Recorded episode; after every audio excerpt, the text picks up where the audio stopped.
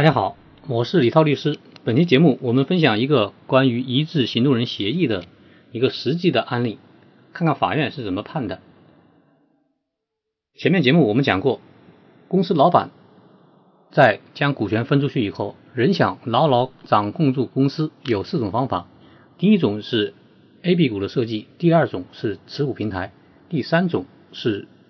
委托投票权，第四种就是一致行动人协议。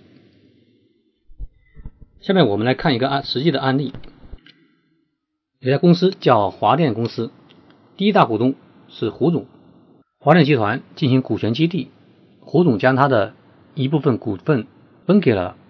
一名高管张总。华电集团胡总、张总他们签署了股份认购协议，约定在华电集团 IPO 上市之前，张总承诺他所持有的华电集团的股份投票与胡总保持一致。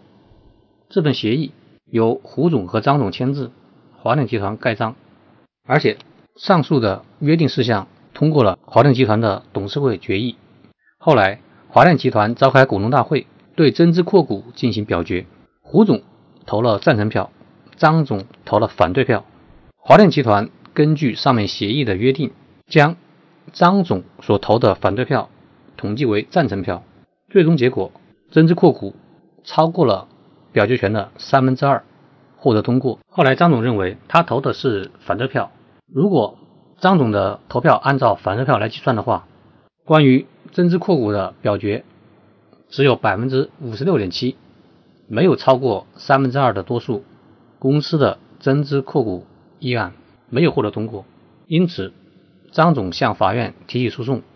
要求撤销公司的股东会决议。这个案件经过了一审、二审、再审，最后江西省高院驳回了原告的诉讼请求。法院认为，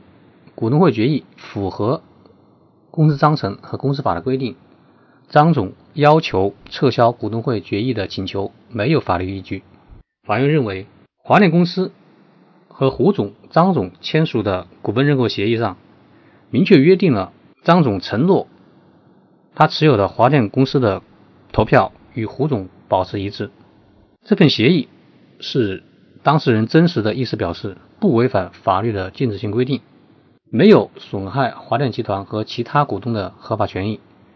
因此内容是合法有效的。在华电集团对于增资扩股议案进行表决的时候，虽然张总投的是反对票，但是华电集团根据协议的约定，将张总的反对票记为赞成票，从而形成了股东会决议，通过了增资扩股的议案。虽然张总主张，即使上述的协议有效，但是也只能追究张总的违约责任，不能强行把他的反对票改为赞成票。但是法院认为，张总的说法没有法律依据，华鼎集团形成股东会决议的程序符合章程和公司法的规定，张总要求撤销股东会决议没有得到法院的支持。从这个案例中，我们可以看到。一致行动人协议是符合公司法规定的，可以得到法院的支持。但是，为了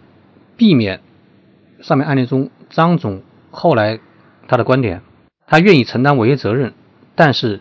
公司不能直接更改他的表决意愿。为了避免出现这种情况，那么在股东签署一致行动人协议的时候，应当把公司也作为协议签署的主体。协议可以要求公司盖章确认，这是因为一致行动人协议它是两名股东之间的协议，协议是有相对性的。如果这份协议没有得到公司的确认，那么公司对于两名股东之间的约定是并不知情的。那么公司后来将张总的反对票改为赞成票，就没有了协议的约定的基础。因此，建议在一致行动人协议上。要求公司也盖章确认，另外还可以通过董事会决议或者股东决议的形式，将一致行动人协议的内容进行进一步的公示。这样做公示的好处就表明，这份一致行动人协议没有侵害公司的合法权益，也没有侵害其他股东的合法权益，